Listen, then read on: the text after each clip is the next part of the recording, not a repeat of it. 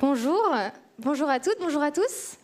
Merci beaucoup d'être euh, là aujourd'hui pour cette journée euh, dédiée à la radio et au podcast qui est organisée donc par Télérama et par, euh, Longueur d'onde. Merci à la Maison de la Poésie de, nous accueillir. Tout d'abord, je voudrais vous transmettre les excuses de Charlotte Bien-Aimée qui, dû, qui a dû annuler sa présence au dernier moment pour des raisons personnelles. Donc voilà, elle, elle s'excuse vraiment platement. Et puis, euh, ça nous donne la, chance et le grand plaisir d'avoir avec nous Axel Jeanne Jiquet. Euh, et donc, je commencerai par vous pour les présentations. Euh, donc, vous êtes franco-camerounaise. Vous vous présentez comme militante féministe païenne. Euh, vous avez notamment participé à un recueil de nouvelles érotiques qui s'appelle Volcanique, une anthologie du plaisir.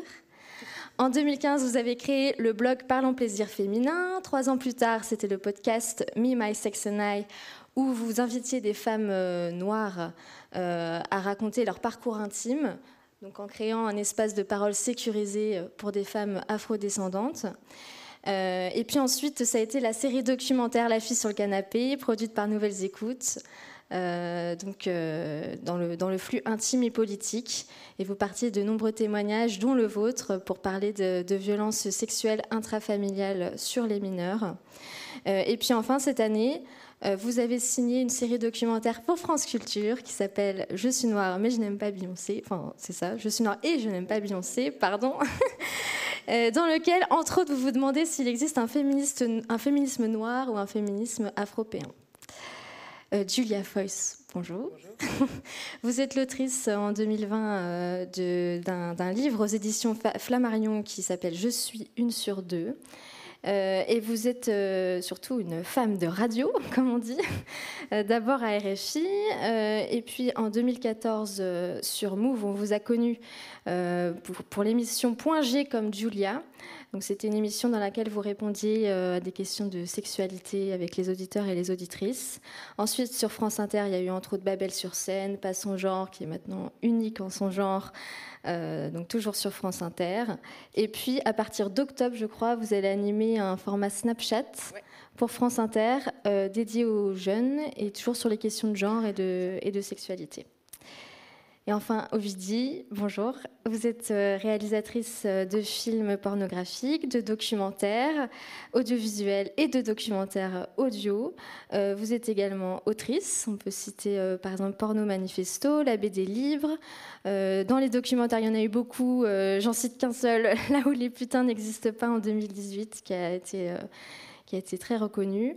Euh, du point de vue audio, il y a eu euh, toujours euh, Nouvelles Écoutes, le flux intime et politique, donc le même, juste avant, en 2019, dans lequel vous, partagez votre conversation avec votre fille adolescente. Et puis cette année, il y a eu une série documentaire pour France Culture avec Tancred Ramonet, qui est intitulée pardon, Vivre sans sexualité. Et vous êtes également docteur et vous enseignez les écritures sonores à l'université de Limoges.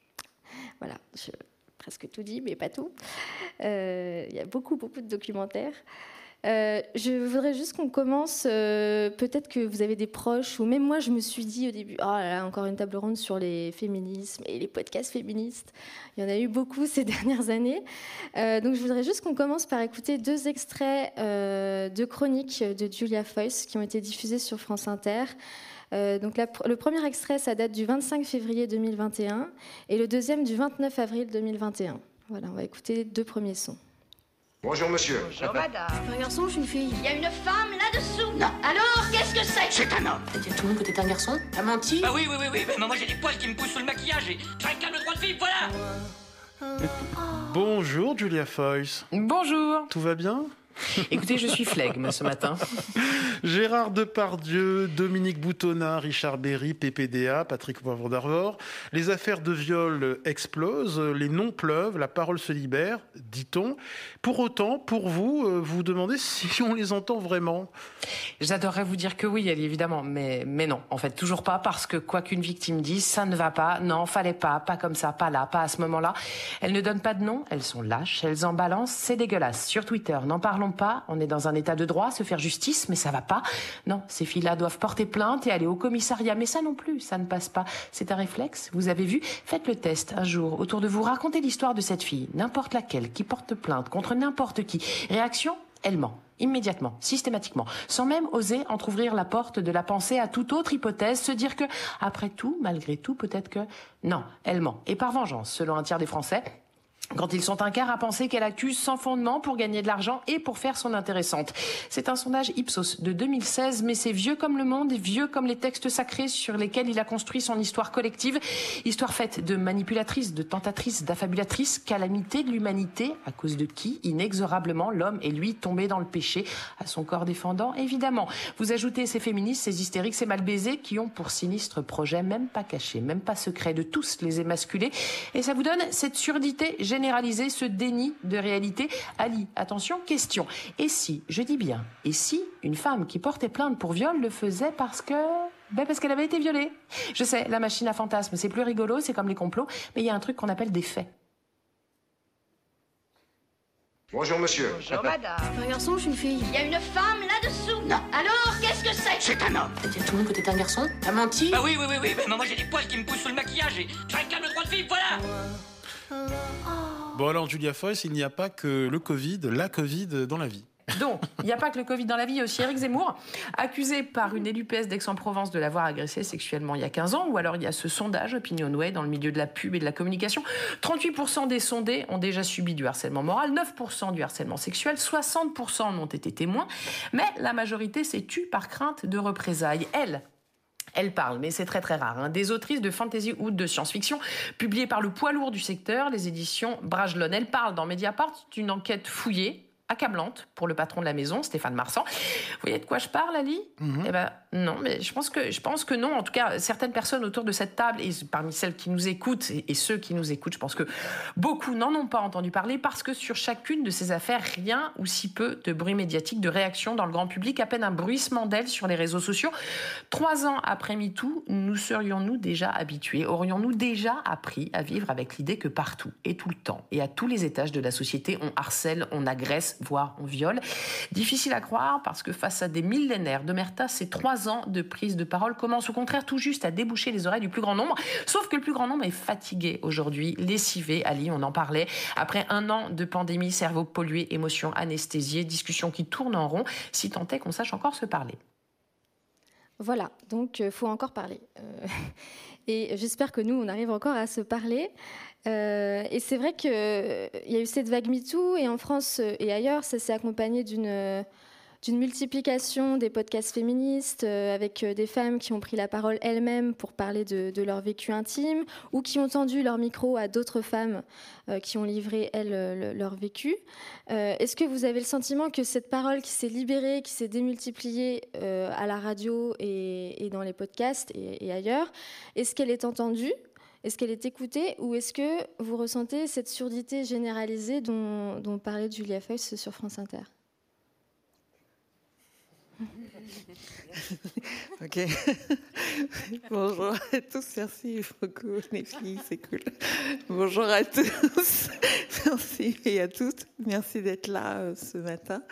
Euh, pour ma part, euh, je, pense que c'est ça dépend, ça dépend de l'état d'esprit. Si vous décidez de voir le verre à moitié plein ou à moitié vide. Si je décide de le voir à moitié plein, euh, j'ai envie de vous dire euh, l'essentiel, c'est qu'elle parle.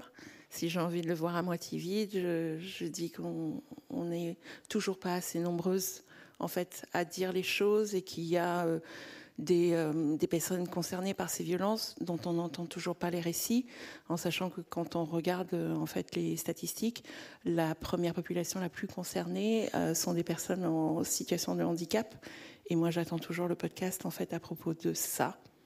Euh, j'attends le podcast également euh, qui va concerner euh, les femmes maghrébines ou des femmes asiatiques.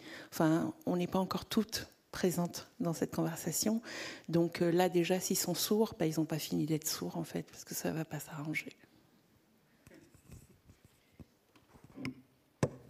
Moi, je pense qu'on assiste, on est là dans une période qui est hyper intéressante parce qu'il y a la montée en puissance de celle qui parle, parce qu'encore une fois, pardon, mais la parole, elle se libère pas toute seule comme une grande. C'est qu'à un moment donné, il y a des femmes qui ont le courage de la prendre, cette parole-là.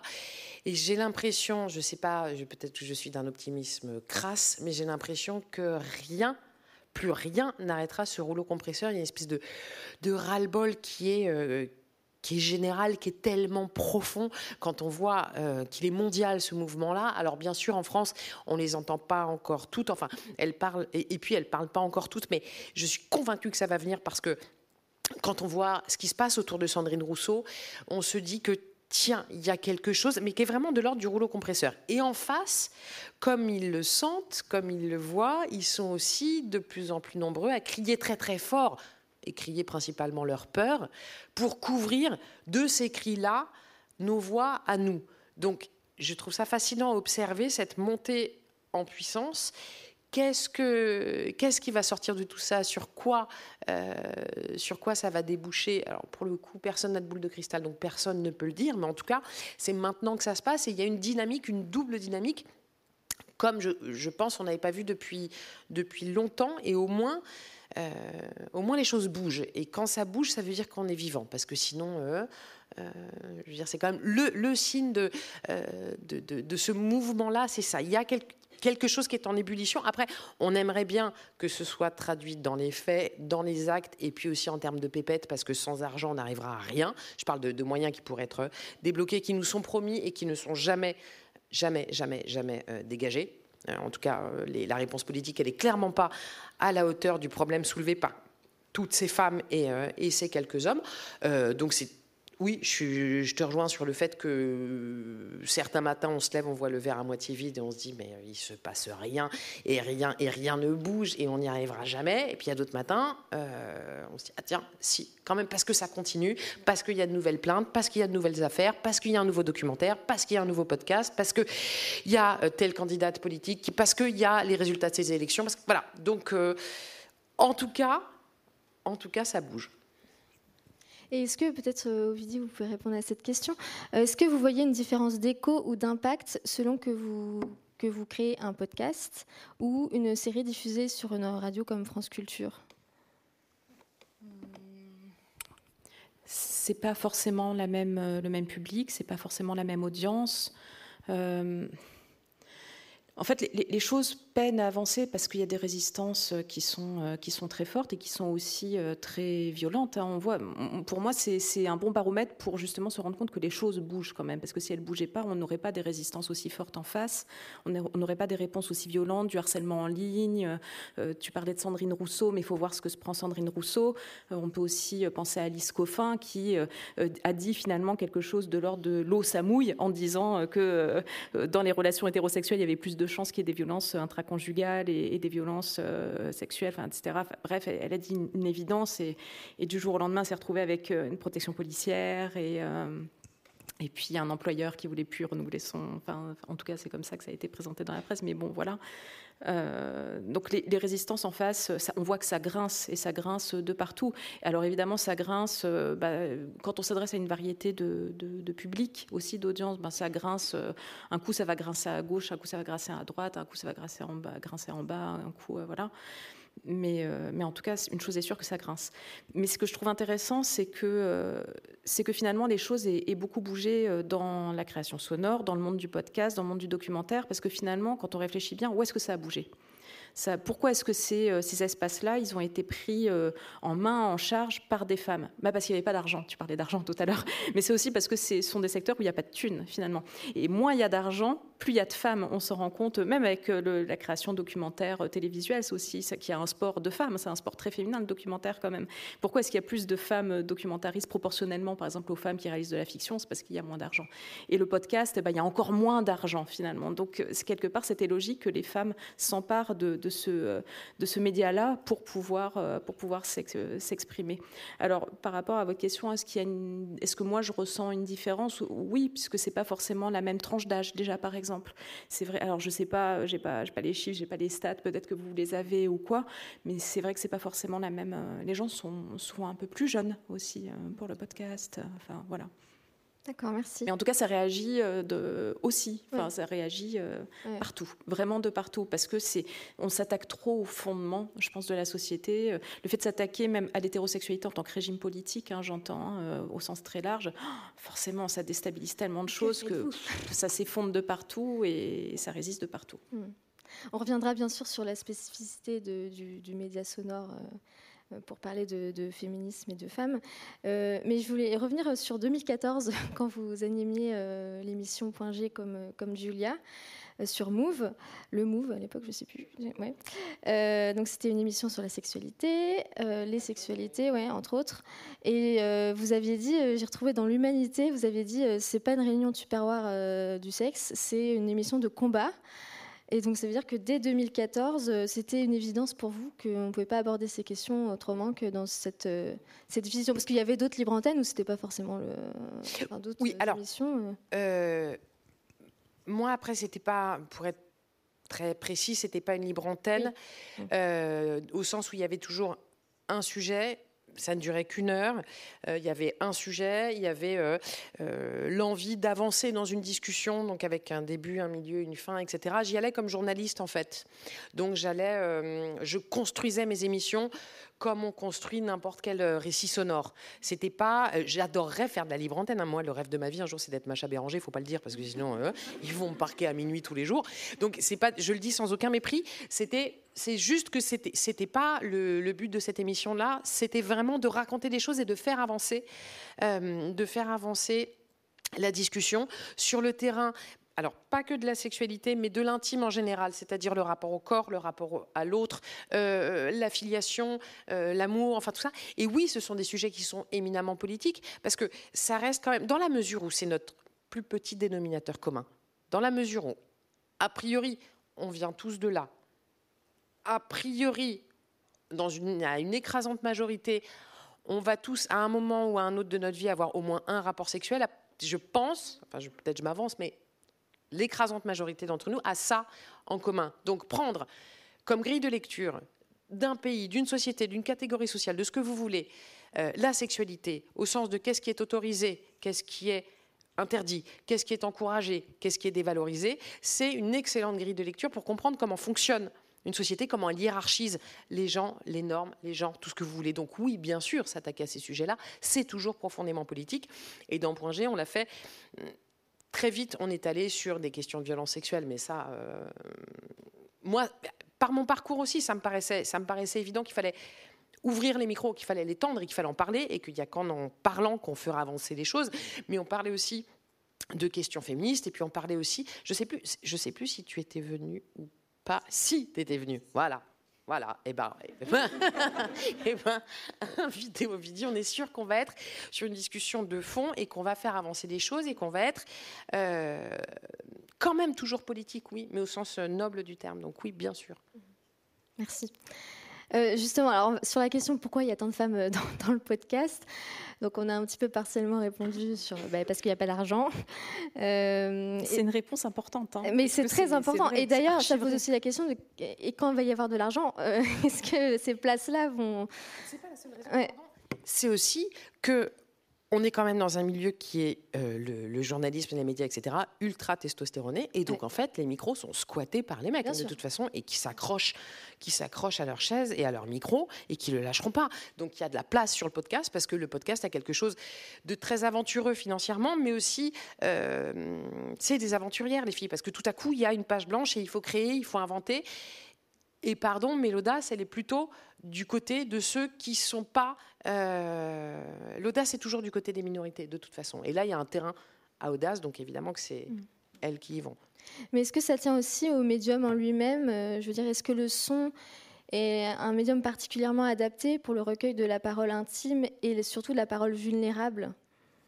Euh, Moi, je dis oui. Oui. Vraiment. Parce que il y a une prépondérance euh, aux, préjugés quand vous voyez les gens, surtout quand vous êtes issu des minorités. Euh, je sais que Mima Sexenai, j'aurais pas pu le faire filmer parce que je sais que certaines de celles qui témoignent auraient pu être jugées d'abord sur leur apparence physique plutôt que sur ce qu'elles étaient en train de nous confier. Et la voix instaure une intimité, mais d'emblée. Vous êtes, il y a vous et cette personne que vous êtes en train d'entendre dans vos oreilles et euh, vous êtes immergé immédiatement dans, voilà, dans le récit.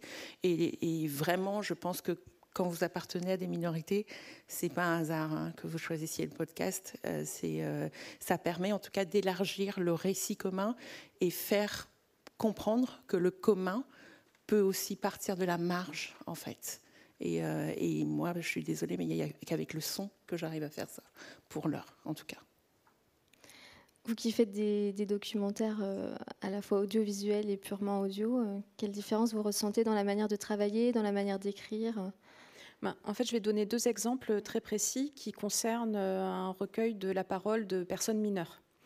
Euh, je pense à, au LSD qu'on avait fait qui s'appelait l'éducation sexuelle des enfants d'Internet, euh, dans lequel j'avais recueilli la parole de, bah, certains élèves que je connaissais hein, par ailleurs, à qui je faisais des ateliers euh, au lycée de l'image et du son d'Angoulême. Et, c'est même si on avait on aurait probablement pu obtenir, par exemple, des autorisations de diffusion auprès euh, de l'établissement, des parents pour, euh, je sais pas, un documentaire télé. Je pense que c'est quelque chose qui aurait été de l'ordre du possible. Moi, c'est quelque chose euh, que j'ai toujours refusé de faire. On m'a beaucoup démarché pour ça. Il y a plusieurs chaînes qui m'ont démarché pour ça, surtout à la suite d'un documentaire qui s'appelait À quoi rêvent les jeunes filles. On m'a beaucoup demandé de faire, est-ce qu'il serait possible de faire quelque chose sur l'éducation sexuelle au collège, au lycée, ce serait intéressant. Moi, j'ai toujours dit non, parce que c'est une responsabilité de notre part aussi que d'exposer euh, les personnes qui nous font confiance, qui témoignent, euh, et a fortiori quand c'est des personnes mineures, parce que ce qu'ils disent là, euh, à ce moment-là, quand ils ont 16 ans, je veux dire, ça peut les mettre en danger aussi vis-à-vis des autres. ils peuvent penser radicalement, enfin, être complètement opposés à ça deux ans plus tard, ils peuvent changer radicalement d'avis. il y a aussi donc le podcast que j'ai fait avec ma fille, mais même pas en rêve, ma fille, je la mettrai en photo sur les réseaux sociaux ou quoi que ce soit. Donc jamais, enfin, je veux dire, quelqu'un voudrait la filmer, mais je lui casse la bouche direct, c'est même pas la peine, euh, donc ça permet quand même euh, euh, ben, un partage de, dialogue, mais aussi un recueil de témoignages qui ne met pas ou qui met moins en danger les gens parce que ça ne les expose pas, on ne les voit pas en fait. Et puis autre chose aussi que, le public ne peut pas imaginer, et pour cause il faut être dans, les, dans les coulisses de secret de fabrication, je veux dire, la radio, le son, que ce soit le podcast ou hum, la radio, c'est simple techniquement. C'est-à-dire, vous avez deux micros, vous discutez, on est parti. Moi, j'ai fait un tout petit peu de télé et franchement, euh, j'ai détesté ça. J'ai détesté ça parce qu'il y a une lourdeur technique. Euh, et après, je, peux très bien. On, peut faire du très très beau documentaire et Ovidie en est la preuve. Hein. donc je, ne crache pas sur la télé, c'est pas ça. Je dis que pour moi, ce qui a été très compliqué. Alors après, moi, je faisais pas du doc, je faisais du, du mag. C'est très différent parce que on est dans des économies, il faut aller vite, faut, euh, euh, on doit toucher un très grand public, etc. Mais combien de fois on m'a dit Ouais, le mec, là, il est super intéressant, mais t'as vu la tête qu'il a. Et moi, ça, je ne peux pas entendre ça. Combien de fois une nana raconte un truc vachement bien, en fait Excuse-moi, tu peux la refaire parce que tu l'as fait en plus, en plus bref, et puis t'attaques, tu regardes la caméra, tu souris un peu. Il y a un truc qui, moi, me rendait ouf. Et puis, et puis c'est, euh, tu as une super séquence et puis tout à coup il fait moche et donc, euh, et donc ça marche pas. Et puis euh, tout à coup ton maquillage merde et donc il faut la refaire. il y a un truc de lourdeur technique qui moi, je n'aime pas assez l'image. Moi j'ai grandi sans télé, donc je n'aime pas assez l'image pour supporter cette lourdeur technique. Et je trouve qu'en plus, quand on est dans des sujets aussi, aussi sensibles que, que l'intime en général et les violences sexuelles en particulier, enfin, demander à une nana qui vient vous raconter cette histoire-là, de la refaire dix fois parce que la prise est pas bonne, moi je peux pas. Alors encore une fois, c'est pas le travail du tout de Vidi parce que Vidi elle est dans le, elle fait du documentaire. Je parle de ce que j'ai fait moi, euh, qui est du, du mag et euh, que je, donc je ne ferai plus, comme vous l'aurez compris. C'était suffisant comme expérience. Voilà. Euh, est-ce que se demander, enfin, quand je me demandais si le son était le médium entre guillemets féministe par excellence, en fait, en réécoutant vos, vos chroniques, Julia, j'ai écouté la colère en fait, et, et je me suis demandé, non mais, enfin, est-ce que le son aussi, c'est pas, enfin, se retrouver face à un micro, est-ce que c'est pas la situation la, la, meilleure en fait pour exprimer sa colère? Et, je crois que vous aviez aussi écrit des chroniques dans Marie-Claire. Est-ce qu'il y a une différence dans la manière de, sortir ça de ses tripes quand on écrit ou quand on est en tête à tête avec le, micro? Je pense que ça, euh, ça fait appel à des circuits euh, assez différents. Euh, dans la tête, dans le cœur et dans le ventre. Il y a une immédiateté au micro, il y a l'adrénaline évidemment, il y a quelque chose que vous allez chercher quelque part au niveau des tripes. Et oui, moi, il m'est arrivé dans certaines chroniques d'avoir, euh, mais, mais, comme nous toutes, il y a des moments où on est, et c'est pour ça que je parlais de rouleau compresseur tout à l'heure, c'est qu'il y a cette colère, cette rage sourde est là, et effectivement, la voix euh, est un vecteur absolument hallucinant d'intensité pour faire passer ces émotions-là. Et en plus, vous avez la liberté de ne pas être à l'image, donc de pas avoir à faire attention à, votre chignon. Parce que ça, c'est pareil, hein, quand vous êtes à l'antenne. Moi, combien de fois j'avais le sentiment de dire des trucs un tout petit peu intéressants et on me parlait juste de mon maquillage, ça c'est pareil. C'est pour ça que la, que la télé, c'était pas possible. Euh, j'en ai eu marre. Mais la radio, il y a cette liberté totale, il y a une fluidité, il y a une simplicité technique qui fait que vous pouvez vous laisser porter par les émotions. Euh, l'écrit, c'est très différent. Vous êtes, euh, en l'occurrence, moi j'écris dans ma cuisine. Quand les enfants sont couchés, je suis peinard, mon téléphone sonne plus, il n'y a plus personne ne me dérange et j'ai toujours cette espèce de petit rictus quand j'écris, genre. Parce que je suis en train de... je suis en train de préparer un truc, j'ai l'impression de préparer un mauvais coup, comme ça, comme euh, à, l'école j'étais un peu, un peu chippie, donc j'ai l'impression de, refaire la même chose. Il y a, il y a un temps de latence, c'est-à-dire qu'entre le moment où vous moulinez votre chronique, le moment où vous l'écrivez, le moment où elle va être diffusée, il y a un temps qui s'écoule, qui est assez long et qui est assez jubilatoire parce que du coup, vous, avez la possibilité de, de ciseler les choses. Et en plus, euh, les chroniques dans Marie-Claire sont courtes, c'est 2000 signes, donc ça force à ouais, à choisir chaque mot, chaque signe de ponctuation, chaque voilà, et donc à travailler, retravailler, retravailler encore. Donc on n'est pas sur les mêmes euh, temps. Donc forcément, euh, je dirais que le plaisir dans l'écriture, pour moi encore une fois, est plus cérébral, et à la radio, il y a quelque chose de plus tripal, quoi. Est-ce que tu as conscience que ta voix de radio, elle a changé? Tu t'es réécouté parfois ah sur des, sur des vieilles, je sais pas, sur des chroniques de 2014 Non, mais c'est parce que je, je, clope comme un sapeur, donc évidemment avec les années, ma voix elle va, elle va baisser. Déjà. ça, ça va être mathématique en fait. Clac, clac, clac. Non, en fait, je me réécoute pas. J'ai pas, par exemple, le. La voix c'est toujours la même, hein, ça c'est sûr. Il n'y a pas de souci, mais mais mais ouais, moi ah j'ai la sensation. Enfin, je ne sais pas, ce serait intéressant de, de faire. Ouais. T'as tessiture en la même. 10 ans. Ah bon? Mais je, pense vraiment que c'est la clope, hein, par contre. je pense que. non, non, mais je, plus sois le. Alors, respect, hein, parce que 2000 signes euh, pour une chronique, euh, moi, avec mes 3000 signes chez Cosette, euh, je, je meurs. et je plus sois vraiment cette analyse-là. C'est et c'est vraiment ça, c'est que l'écrit ne vous place pas en fait au même endroit et, euh, et pouvoir euh, euh, réfléchir à ce que vous allez écrire. En plus, les écrits restent, donc vraiment il y a, une démarche qui est pas du tout la même et c'est on, ne perd pas du tout du même endroit, mais le message est, ouais, il est plus irrévérencieux avec la voix, je trouve. Les écrits restent, mais les, sons aussi. Et euh, Ovidie, vous, m'aviez dit que dans vos cours euh, avec vos étudiants, vous aviez un, module euh, sur la responsabilité sociale, c'est ça, dans, l'écriture sonore euh, Qu'est-ce que qu'est-ce que c'est que cette responsabilité sociale euh, dans, dans, les productions audiovisuelles euh, en général, non, bah, ça, ça s'interroge sur est-ce que, en gros, c'est une question très bête, hein, mais qui date, enfin voilà, qui est pas nouvelle, c'est est-ce qu'on peut faire du politique avec nos créations audiovisuelles? Est-ce que est-ce que c'est pas un fantasme un peu petit bourgeois hein, aussi que de se dire qu'on va faire la révolution en faisant un film, un podcast ou je sais pas quoi? Est-ce que c'est pas un truc Est-ce que c'est pas aussi un truc un peu narcissique que de se dire qu'on va changer le monde parce qu'on va faire euh, un doc d'investigation, par exemple. Euh, parce qu'on se rend compte qu'au final, c'est souvent un petit coup d'épée dans l'eau, sauf qu'à force de, planter des épées dans l'eau, ben, ça commence à remuer un petit peu. Quand si tout le monde plante des épées dans l'eau, en fait, ça, peut commencer à vibrer un peu, quoi. Mais, euh, mais voilà, ça s'interroge sur ces. Mais c'est un vieux débat, ça. Est-ce que voilà, est-ce qu'on peut vraiment prétendre faire euh, une œuvre politique à partir du moment où on la diffuse bah, aussi sur des, moyens de diffusion qui sont.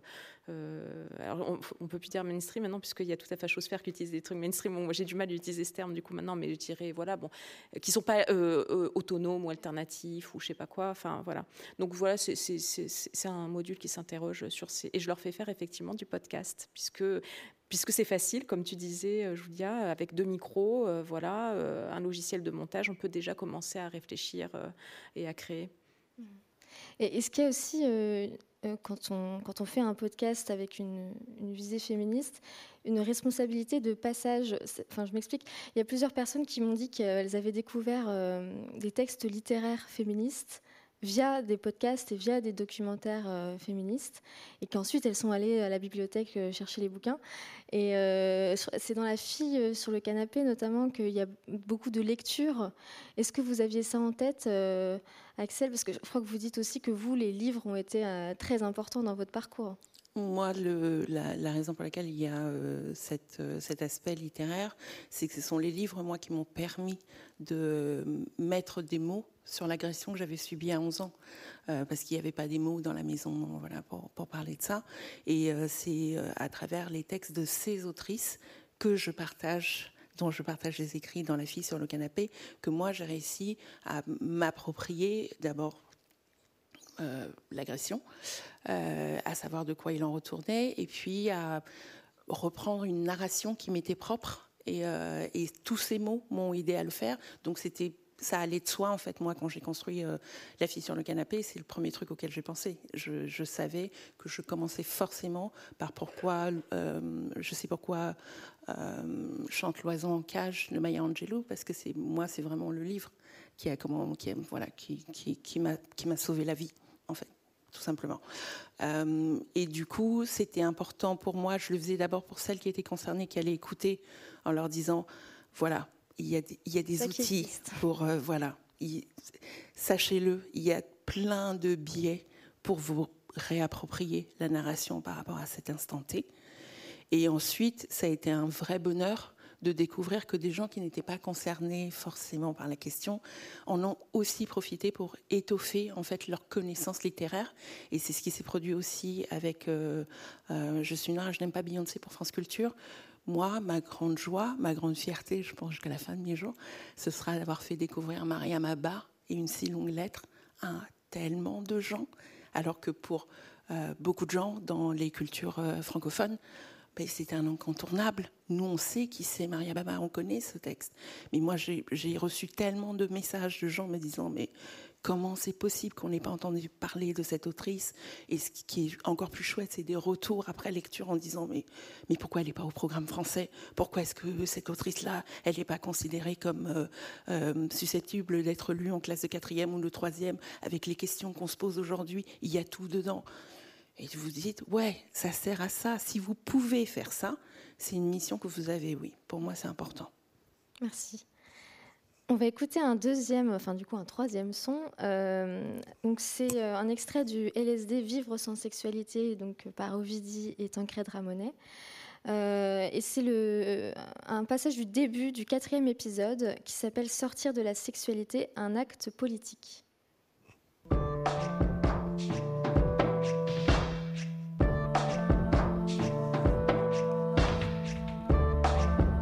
Vois, moi, arrêter la sexualité, ça m'a obligé à me poser les bonnes questions, je crois. Ah bon Mais quelles questions bah, La question de l'hétérosexualité, en fin de compte. Tu vois, ça faisait longtemps que je tournais autour, mais euh, je me demande aujourd'hui si je peux encore être hétérosexuel. Mais ça veut dire quoi? Ça veut dire que tu as arrêté de désirer des hommes? Non, c'est plus compliqué que ça. C'est plutôt euh, la question que je me pose, c'est est-ce que j'ai encore envie de relationner et de coucher avec des hommes. Parce que envie, j'en ai toujours envie finalement, tu vois, ça peut m'arriver de, désirer. Euh, c'est pas ça, c'est plutôt l'hétérosexualité, non pas en tant qu'orientation sexuelle, mais en tant que système. Je sais pas si tu vois ce que je veux dire, en tant que rapport de pouvoir, en tant que rapport de couple, en tant que codes sociaux qui euh, constituent l'ensemble de notre société. Et j'ai l'impression que la question, elle se pose d'autant plus après MeToo. Après MeToo, on s'est toutes posé la question des rapports de domination dans le couple, des rapports de domination dans la sexualité, de la provenance de nos fantasmes. est-ce qu'il est possible d'être féministe et hétérosexuel? C'est une vieille question, hein, j'ai l'impression. Ouais, bah, moi, en travaillant sur l'histoire de l'anarchisme, j'avais vu que déjà à la fin du 19e et au début du 20e, des euh, militants et militantes euh, anarchistes ou féministes ou anarcho-féministes s'étaient posé ces questions-là déjà. Pourquoi cette idée de, enfin cette forme euh, d'un dialogue femme-homme en plus pour parler de, de ces questions? Alors, pour parler de, la forme, donc effectivement, c'est un LSD. Donc, LSD, c'est 4 fois 54 minutes. Donc, euh, on n'a pas passé 4 heures juste à dialoguer euh, tous les deux. Hein. en fait, c'était vraiment. Il euh, y, a eu des lectures aussi, d'ailleurs. Avec Tancred, on, a, lu des textes, on a lu. Il y a, d'assez beaux passages. D'ailleurs, il y a une belle lecture de, à deux voix, comme ça, de Nelly Arcan. Enfin, bon, voilà, on, s'est aussi fait plaisir, comme ça, dans, la création sonore. On a beaucoup de témoignages aussi. On a des personnes qui analysent aussi. Euh, mais en fait, le principe de, cette série-là, c'est que on s'est dit, on va pas parler de l'arrêt de la sexualité ou de la sortie de la sexualité euh, en regardant les gens qui n'ont pas de sexualité comme si on allait visiter un zoo humain, quoi, finalement. Et on s'est dit, on va faire de l'observation participante. Bon, après, c'était des sujets qui nous intéressaient l'un comme l'autre, euh, j'imagine. Mais, mais voilà, on s'est dit, on va nous aussi se sortir de la sexualité euh, mais aussi en tant que système, pour voir ce que ça donne sur nos interactions sociales, sur notre vie au quotidien, sur notre rapport au corps aussi, mais voir, euh, voir ce que ça donnait. Et donc, finalement, à chaque fois qu'on avançait dans la réflexion, eh ben, on entrecoupait ça de conversations qu'on pouvait avoir, lui et moi, et on progressait comme ça dans le, dans, bah, voilà, dans notre réflexion euh, commune. Voilà, c'est juste pour préciser, ces, ces, ces, petits bouts de conversation, ils venaient il venait montrer euh, euh, à quel stade de réflexion on en était à ce moment-là. C'est-à-dire une fois qu'on avait écouté un tel, je sais pas, Martin Page ou une telle, ou euh, voilà, nous parler de, son rapport à l'absence de sexualité, ben, qu'est-ce que ça nous, voilà, il y avait du grain à moudre, qu'est-ce que, quel était-il, enfin, voilà, ça nous faisait évoluer. C'était à ça que ça servait mais surtout, c'était, il y avait quelque chose que, que qui, était un désir de sincérité, c'est-à-dire mm. dire voilà de là d'où on parle nous. Et je trouvais ça important parce que souvent quand on traite euh, des questions, surtout de, des questions de sexualité, des questions d'intime en général, mais surtout des questions de sexualité, euh, il y a un côté vraiment, euh, on va aller espionner et puis on va aller chercher aussi les sexualités les plus marginales et les gens les plus marginaux parce qu'il y a un souci d'efficacité entre guillemets. Le terme efficacité, c'est un truc qu'on emploie beaucoup aussi en télé d'ailleurs. il y a, voilà, c'est efficace un bon client, lui. Oh, c'est un bon client. Ça, fait partie du jargon euh, audiovisuel euh, en interview. nous, on avait plutôt envie de se dire, OK, euh, ces gens-là, c'est nous, c'est moi à ce moment-là. c'est, enfin, voilà, c'était pour ça que, qu'on a entrecoupé ça de conversations qui étaient intimes, justement. Et là, on vous entend, vous, vous dites je.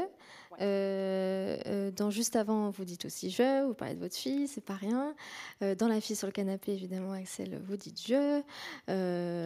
dans les chroniques, dans Marie-Claire, il y, a votre mère qui est là, présente en filigrane.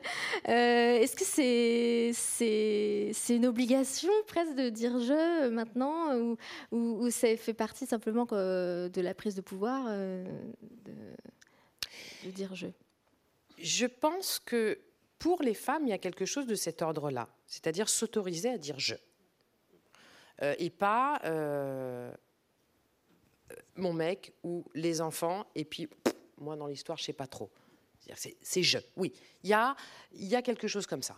Il y a aussi une époque qui est prête, euh, qui a envie de récits intimes.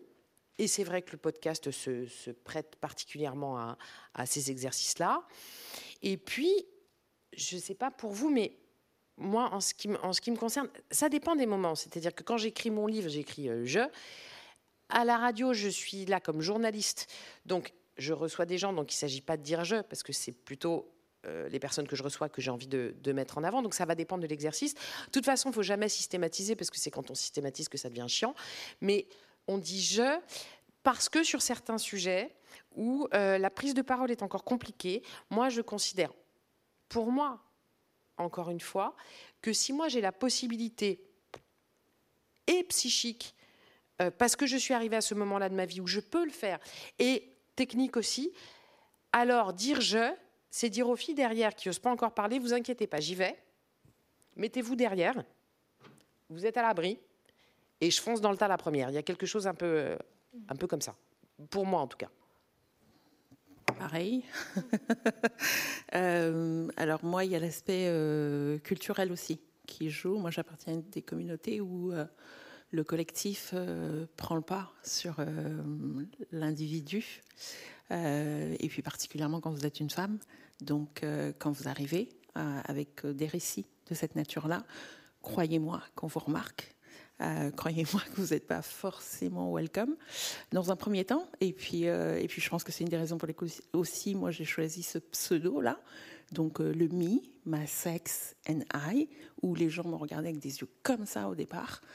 mais c'était bien ça, c'est je, my sex, donc mon sexe écrit à la française avec un E à la fin au sens propre et figuré, parce que littéralement, bah, je suis désolée, mais en fait, j'ai découvert mon sexe le jour où quelqu'un est rentré par effraction dedans, parce que jusque-là, personne n'avait pris la peine de me donner les mots pour ça. Et c'est aussi pour ça que, voilà, par la suite, j'ai milité pour, euh, pour une meilleure connaissance euh, de l'anatomie euh, des jeunes filles dans les livres de SVT, etc. Parce que ça a l'air anodin, mais ça l'est pas du tout, en fait, quand vous n'avez pas les mots pour savoir quel, voilà, quel, qui, qui vous êtes, de quoi vous êtes constitué. Euh, quand l'agression survient, en fait, vous comprenez pas ce comprenez pas ce qui se passe. Euh, et le NI, c'est nous toutes, en fait, ensemble, toute cette entité que nous sommes toutes ensemble. Et ça m'avait beaucoup fait rire parce que beaucoup de gens avaient lu ça en mode euh, nombriliste. Genre, bah, elle parle que d'elle et tout. Et c'est au fur et à mesure des années que les gens ont vu ce que je faisais et qu'ils ont commencé à se dire Ah, ah d'accord, c'est ça, c'est ça, c'est ça. Et c'est ce jeu-là, il est important parce qu'il faut incarner en fait les, choses. Et à partir du moment où vous parvenez à les incarner, je pense que à partir du jeu, vous arrivez à, créer des passerelles. Vous arrivez à, être, à créer le récit commun. Mais, je ne conçois pas qu'on puisse ne pas passer par là pour le rendre possible. Et ce récit commun, permet d'accepter peut-être mieux les singularités des unes et des autres et de ne pas les prendre comme des, euh, des, raisons de, de déconsidérer l'expérience et le vécu d'une personne qui ne vous ressemble pas. Parce que vous finissez par vous rendre compte qu'on a bien plus en commun que de choses qui nous séparent en fait. C'est pour ça que je te rejoins, le, jeu, il est fondamental dans la compréhension du monde parce qu'il y a effectivement l'expression d'une singularité et on a tous euh, crevé de cette espèce de modèle univoque qui se voulait universel et qui ne l'était absolument pas. Donc c'est important, pour peu que, et tu dis, euh, tu as employé le mot nombriliste, on pourrait dire narcissique aussi, c'est-à-dire pour peu que ce je soit mis au service d'un nous. C'est-à-dire que si on, a, euh, on est enfermé nous-mêmes dans notre jeu, qu'on n'a pas réfléchi à notre histoire, qu'on ne l'a pas digéré, alors ce jeu va être juste une façon de mettre ses tripes sur la table face à des gens qui n'ont pas demandé à avoir vos tripes et ça ne fera, pas avancer fera pas avancer la discussion. Et puisqu'on parle de, de podcast, c'est vrai qu'on assiste un petit peu à... On est pareil, dans une période de foisonnement, et c'est génial parce que c'est hyper créatif, il y a plein de choses qui, qui se font, qui euh, euh, ça bourgeonne là, et, c'est, et en soi, c'est génial, mais je pense que dans quelques années, on va faire le tri parce qu'il y a du très très bon, il y a du très très bien bossé, il y a un jeu articulé, et puis un jeu qui n'est pas du tout articulé et qui du coup ne présente pas véritablement d'intérêt euh, pour le pour le commun. Donc je dirais que peut-être la différence, la différence du, de, la petite nuance à mettre dans ce jeu est là. Et moi, je le vois avec les, gens que je reçois dans mon émission. Je me rends bien compte que ceux qui, donc je reçois des gens qui, la plupart du temps, ce que je veux absolument, c'est qu'ils aient fait une œuvre à partir de leur histoire, qu'elle soit euh, qu'elle soit un album, qu'elle soit un film, documentaire ou autre. Et la plupart du temps, c'est des récits euh, publiés, donc des livres. Pourquoi? Parce qu'il y a déjà un premier travail de digestion. On n'est pas. Euh, quand je ferai de la libre antenne, on m'appellera, on me racontera, puis Là, là c'est pas pareil. On a une heure à passer avec quelqu'un. Pour que cette heure soit utile à tous, il faut qu'il y ait un travail de digestion, d'élaboration euh, et un recul aussi. Et je me rends bien compte que les meilleures émissions sont celles euh, qui font entendre la voix de, de quelqu'un qui a du recul, sur ce qui lui est arrivé. J'ai reçu deux ou trois fois des gens qui ont écrit le nez collé à la vitre, c'est-à-dire qu'ils étaient encore en train de vivre l'événement et en même temps ils le racontaient. En fait, ça manque de distance, ça manque de recul, et du coup, euh, il n'y a pas cette portée commune ou collective euh, qui pourrait rendre le jeu intéressant. C'est aussi un sacré, pardon, c'est un sacré risque aussi de dire jeu. Enfin, et, oui, il est mesuré, mais peut-être aussi qu'il y a des, Il y a des fois, on n'a pas le choix, en fait. Hein, à un moment donné, c'est une question de survie aussi, de pouvoir dire oui. jeu. Euh, et, je suis d'accord, il est, mesuré. Enfin, c'est vraiment ce que Julia disait mm. tout à l'heure. C'est, on sait qu'on ouvre la voie, en fait. Et, euh, on arrive à cet endroit-là parce que on est suffisamment costaud. Et, puis moi, j'aurais pas dit jeu à 20 ans. Je dis jeu à, 40. Et puis on a, on, commence à avoir toutes les trois euh, euh, un peu de métier, donc on sait aussi ce qu'on fait. Donc quand on dit je, on sait ce qu'on va garder pour nous et on sait ce qu'on va donner. Oui, mais il y a aussi, euh, vous parlez du, foisonnement de podcasts où on dit je, il y a aussi des très jeunes euh, journalistes qui, qui se lancent dans le podcast parce que aussi elles ne trouvent pas forcément euh, leur place ailleurs dans, dans, les médias et voilà, et qui, et qui tout de suite se mettent à dire je, à raconter des choses très intimes et, et c'est quand même, c'est pas rien quoi. Et, c'est comme si, de toute façon, on attendait d'elle de, dire je et que c'est la manière de se lancer dans le podcast, c'est de passer par là. C'est ce que je disais tout à l'heure entre euh, la nuance à apporter à ce jeu, c'est quelle est sa portée et quel est son intérêt. Et en général, il en a, il, en a de l'intérêt quand il y a à la fois du métier, c'est-à-dire que par ailleurs, l'ensemble du podcast va être particulièrement bossé et en contenu et en rythme et en ce que vous voulez. Et quand ce jeu, c'est aussi un jeu, un jeu qui parle avec un tout petit peu d'expérience et donc un tout petit peu de recul par rapport à. Euh, je, parle. C'est pas une question d'âge. Je veux dire, euh, euh, j'ai interviewé Pomme au, mois de juin. Elle a 23 ans. Elle a beaucoup, beaucoup de choses à dire parce qu'elle a beaucoup, beaucoup réfléchi, elle a beaucoup de recul. Donc il ne s'agit pas de dire les jeunes, taisez-vous, et disait pas, disait pas. Eh bien, pourquoi pas eh hein, voilà. Donc dites pas je. C'est pas ça. C'est juste que vous allez avoir un, jeu qui a du recul et puis un jeu qui, un jeu qui n'en a pas. Et donc un jeu qui va inclure le nous et puis un jeu qui l'exclura. Et puis il faut pas, enfin faut pas, faut pas qu'on soit trop naïve. À un moment donné, euh, le fait qu'il y ait autant de jeux, c'est parce que ça marche, que le capitalisme rajoute, voilà, rachète le truc, euh, voilà. Et euh, on n'a pas de producteur ici. Voilà, et, qu'à un moment donné, les, voilà, les, les, médias se disent juste, bah, récupérons le truc, et on s'en fout de savoir que ça vient des marges avec des gens qui ont parfois cramé en disant leur jeu et qui sont plus là, voilà, pour pour être écoutés et entendus aujourd'hui mais euh, allons, allons-y gaiement. Et puis il y a des modes. Hein, parce qu'il y a quelques années, euh, on vous racontait qu'il fallait absolument s'effacer derrière le récit, derrière les faits, parce que le journalisme se devait d'être euh, d'être objectif, alors qu'on sait très bien que c'est aussi c'est un mythe. Et aujourd'hui, au contraire, il faudrait tout incarner mais en faisant une erreur fondamentale, c'est que, encore une fois, le jeu, il a de la valeur quand il est distribué avec parcimonie, à bon escient, au bon endroit, de la bonne façon. Euh, moi, je, me souviens très bien d'un directeur des programmes qui m'a demandé de faire quelque chose de très incarné et donc au jeu. Je lui ai dit non, là, c'est pas nécessaire. Je peux être très incarné, c'est-à-dire que je peux y aller avec toute ma personne. Je peux avoir une façon de raconter les choses qui n'appartient qu'à moi sans avoir besoin de dire je. Et puis, il y a des moments, le jeu, il est essentiel et donc là, on y va. Dit, vous vouliez réagir? Euh, moi, j'en reviens un peu du jeu en ce moment, en fait, mais parce que c'est un, véritable piège au final, dans le sens où, alors j'ai beaucoup dit euh, jeu, donc je suis pas du tout en train de, cracher dans la soupe et ça a certainement son utilité euh, par moment, mais il, a, arrive un moment où, surtout quand on est une femme, qu'on soit documentariste, radiophonique, télé, ou quand on arrive avec un sujet, un moment on nous pose la question, même en promotion, même en période de communication, mais quel est votre rapport au sujet? Et euh, il y a une exigence qui n'est pas la même vis-à-vis des hommes documentaristes. On ne va pas leur demander systématiquement, mais vous faites euh, un documentaire là-dessus, mais quel est votre rapport au sujet? Ça vous concerne personnellement dans, votre corps, dans votre chair, dans tout ça? Là, systématiquement, on va nous demander, on va exiger de nous finalement un partage de témoignages. Et euh, c'est dans ce sens-là où je dis que ça peut vite être un piège. Et moi, il y a eu progressivement, j'ai essayé de m'effacer. Déjà, ça a commencé il y a quelques années en n'apparaissant plus ou de moins en moins dans mes documentaires. Euh, et ça, ça a été un petit combat aussi, de ne plus apparaître euh, à l'image. Ça a été euh, à chaque fois des petits bras de fer avec des diffuseurs. Au final, maintenant, c'est bon. maintenant, mon prochain, ma prochaine étape, c'est arrêter de dire je, même à l'écrit ou, ou, dans les documentaires sonores. Est-ce que est-ce qu'on va pas exiger de moi encore de me raconter à un moment donné?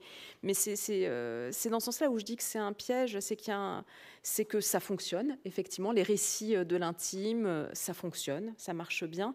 Et donc du coup, quand on est une femme, on va avoir tendance à recevoir ce genre de demande de la part de certains studios de, diffusion. Voilà, c'est est-ce que euh, est-ce que tu peux en dire un peu plus sur toi et est-ce que tu peux dire quelque chose qui soit qui te concerne toi personnellement et bah non, pas forcément, pas toujours, non. Parfois ça a du sens parce que ce jeu-là, effectivement, il porte aussi une parole collective, mais parfois, euh, parfois ça n'en a pas du tout et on a envie euh, de d'autres choses. Et moi, c'est un truc, par exemple, qui a été euh, hyper fort au moment de, j'avais fait un documentaire sur la violence obstétricale, s'appelait "Tu rencontreras dans la douleur", et il y avait plein de récits de femmes qui étaient hyper poignants, qui étaient, voilà. Et systématiquement, au moment de la sortie du film, à chaque fois que je faisais un entretien pour la promo du film et tout ça, c'était euh, Et vous, euh, pouvez nous raconter euh, vos violences? Ben non, déjà, qu'est-ce qui vous dit que j'en ai vécu? Et puis, j'en parle pas. Et puis, voilà. Et puis, j'ai pas forcément de rapport direct au sujet non plus. Enfin, c'était un truc qui était difficile à, entendre, quoi. Et c'est dans ce sens où je dis que c'est un piège aussi qui peut se refermer sur nous, c'est qu'au bout d'un moment, on ne va plus exiger ça que ça de nous, alors qu'on ne va pas exiger la même chose de nos collègues masculins. Ce que tu dis est très juste, surtout que euh, le danger, c'est que du coup, on nous réduise une fois de plus au statut de témoin. Et quand vous voyez effectivement les rapports du CSA sur la présence des, femmes dans les médias, elles sont là pour être témoins, là où la place d'expert est, est, réservée aux hommes. Et l'autre piège aussi, c'est que on nous fait parler au jeu, on nous enferme comme témoins, on ne veut plus entendre notre expertise sur le sujet, et on nous dit regardez ce qu'on a fait au moment de la sortie du, livre d'Alice Coffin.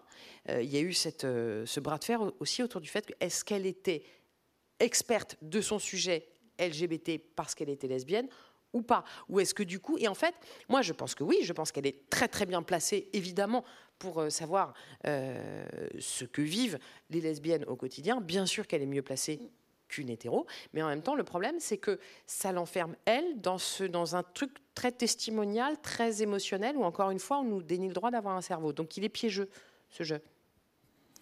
Et il est, euh, il est euh, aussi euh, politique. Alors, sur ce sujet-là, j'ai un point de vue un peu, un peu plus nuancé, parce que je pense que le jeu, cette qualité de sujet, c'est quelque chose qu'on commence juste à pouvoir revendiquer au sein des communautés noires et des communautés marginalisées. Et je pense que c'est peut-être pour ça aussi qu'il y a cette prolifération de la parole à partir de cet endroit-là. Donc, euh, cette qualité de sujet qui semble aller de soi pour, d'autres, euh, c'est quelque chose qui a été refusé pendant longtemps. Euh, à beaucoup d'entre nous. Et, je pense qu'on on, on passe par le jeu pour récupérer en fait l'espace et juste dire on est humain au même titre que vous, venez écouter nos récits. Et effectivement ça se fait ouais beaucoup beaucoup beaucoup beaucoup. Mais ce sera peut-être le cas aussi longtemps que euh, nos récits n'auront pas la même valeur que d'autres en fait. Donc euh, le jeu, j'ai un rapport à, cette question-là qui est, qui est un peu plus euh, nuancé parce que tout dépend de, de qui, ouais, de qui prononce ce jeu, en fait. Bien sûr. Euh, c'est aussi lié à cette question du jeu et à la posture euh, journalistique qu'on a à partir du moment où on dit jeu. Je trouve qu'il y, a une particularité de, certains documentaires euh, audio et notamment dans le podcast qu'on a pu aussi retrouver dans certains documentaires autobiographiques, mais qui sont des documentaires qui ne sont pas là seulement pour pour informer, pour dire des données objectives, euh, pour montrer, euh, voilà, mais qui sont des espaces euh, thérapeutiques en fait. Et, c'est ce que vous dites très clairement dans la fille sur le canapé. C'est-à-dire qu'il y, a un équilibre. Vous donnez les données de l'OMS, il y a ces lectures, mais vous dites très clairement en note d'intention, et on l'entendra tout à l'heure, ici c'est un espace thérapeutique pour les personnes qui, qui viennent parler. C'était votre priorité oui, c'était fait pour, euh, fait pour nous d'abord. Ouais. Et comment vous articulez ça avec le fait que c'est quand même un documentaire euh, produit par un studio, etc. euh, J'ai eu la chance, pour le coup, de collaborer sur ce documentaire-là avec des gens qui ont accepté ma feuille de route. C'est-à-dire que moi, j'ai été très claire là-dessus dès le départ en disant, bah, en fait, mon public, ma cible, parce que c'est comme ça qu'on parle, euh, ce sont les personnes concernées. Je ne vais pas vous faire un un mode d'emploi des communautés noires. Enfin, ça, c'est pas mon propos en fait. Mon propos, c'est comment est-ce que quand ça vous arrive, vous, vous passez, voilà, pas au travers parce que vous passez jamais au travers, mais euh, comment est-ce que ça peut, comment est-ce que vous pouvez vous accompagner le restant de vos jours avec cet épisode-là, et surtout, surtout, dire, poser à un endroit le fait que c'était réel, qu'elles n'étaient pas folles, qu'elles n'étaient pas les seules à qui c'était arrivé. Et du coup, effectivement, moi, je, suis arrivée en disant, euh, je veux un écrin pour la parole des personnes victimes. Et c'est pour ça qu'on a distribué le podcast comme on l'a distribué, c'est-à-dire qu'il y a une première partie où il n'y a que les témoignages bruts, sans aucune interruption, vous ne m'entendez pas, vous n'entendez qu'elle. Et, euh, et pour ça, voilà, un travail extraordinaire a, été fait avec la musique, avec la réalisation, enfin, vraiment, c'est, voilà. Euh, et seulement à partir du sixième épisode, euh, vous avez les experts qui rentrent euh, dans la conversation, vous avez d'autres voix noires qui, qui prennent euh, le même sujet d'un endroit différent. Mais ça, c'était très très important pour moi qu'on puisse d'abord entendre, si on pouvait, si on le voulait, la parole des victimes sans filtre et sans aucune coupure d'aucune sorte. Et, et, et, offrir aussi la possibilité de rentrer dans les récits par la lecture. Parce qu'il y a des gens en fait qui ne sont pas en mesure d'écouter, d'entendre, déjà parce qu'elles sont elles-mêmes concernées et que ça réactive des trucs. Et ça, pareil, en interview, effectivement. Euh, après, Nouvelles Écoutes a fait vraiment très gaffe là-dessus au niveau de la presse. Euh, il n'était pas question qu'on me demande de resservir mon récit, quoi. Parce que moi, je leur avais dit, mais il faut que vous compreniez que nous, redire, c'est revivre, en fait. Donc, je vous le livre une fois, vous l'avez dans le podcast. Je ne vais pas vous le resservir en interview, en fait. Mm. Ça, c'est niette. Et jusqu'à aujourd'hui, c'est niette. Et j'ai fait passer le mot également à celles qui sont témoins. Donc, c'était important que ce. Enfin, faut C'était important que ce soit pas voyeuriste, que ce soit. Euh, moi, j'ai juste fait le truc que j'aurais voulu entendre quand j'avais 15 ans, en fait. Je. voilà. Je voulais juste faire ça. Moi, je t'entends et j'ai je pense effectivement à. Pardon, pour le coup, je sors de, je sors de la radio, je parle de la promo de mon livre. Euh, moi, pour le coup, j'écris un livre bah, sur le viol que j'ai subi à 20 ans. Donc, oui, je le re-raconte en interview. Parce que. Euh, alors, déjà, parce que j'ai une distance par rapport au sujet aujourd'hui qui fait que, que je peux. Euh, mais aussi parce que répondant aux questions du journaliste, ce que j'envoie comme message en fait entre les lignes, c'est, euh, en tout cas c'est le sentiment que, que j'ai, ce que j'essaye de faire, c'est de dire d'abord à celle à qui c'est arrivé et qui écoute, regardez, je le dis, il ne m'arrive rien, après je vis encore, euh, je... c'est nous les plus fortes. Et c'est pas à nous d'avoir honte de cette histoire-là. Euh, donc, c'est toujours pareil. L'essentiel, c'est d'avoir le choix, c'est-à-dire qu'on ne nous contraigne pas à raconter notre histoire, qu'on ne nous contraigne pas à la terre. Si tu n'as pas envie, eh ben, tu as le droit. Si j'ai envie, j'ai le droit. C'est tout. C'est la liberté de ce jeu aussi qui est importante, à mon sens. Merci à toutes les deux. Eh ben justement, on va entendre tout de suite euh, la fin de, la préface de La fille sur le canapé, qui est donc cette note d'intention euh, euh, que, vous, que, vous, que, vous, dites à l'auditeur et à l'auditrice. J'expliquerai juste le contexte après. Voilà, on va d'abord écouter. L'enjeu, lorsque l'on parle d'intime, ce n'est pas seulement évoquer tout ce qui jusqu'alors était abordé à mots couverts, mais aussi de mettre en lumière les récits des expériences des femmes minorisées. La violence de genre atteint toutes les femmes, mais elle atteint plus fortement celles qui associent plusieurs oppressions les afrodescendantes sont celles qui ne parlent pas dans les récits disponibles, celles qui n'ont pas le droit de parler à partir de leur vécu, revendiquer leur humanité et permettre à d'autres de la reconnaître. Nous sommes toutes avides d'histoires familiales et personnelles similaires à la nôtre. L'omission de la voix des femmes et filles noires, alors que la parole des victimes est enfin entendue, pose la question de la légitimité des récits, de la place de ces femmes, ces filles, dont on ne s'intéresse à aucun aspect de la personne, hormis ceux touchant à la race, et qui reste ainsi circonscrite à certains récits, une parole donnée, une histoire unique.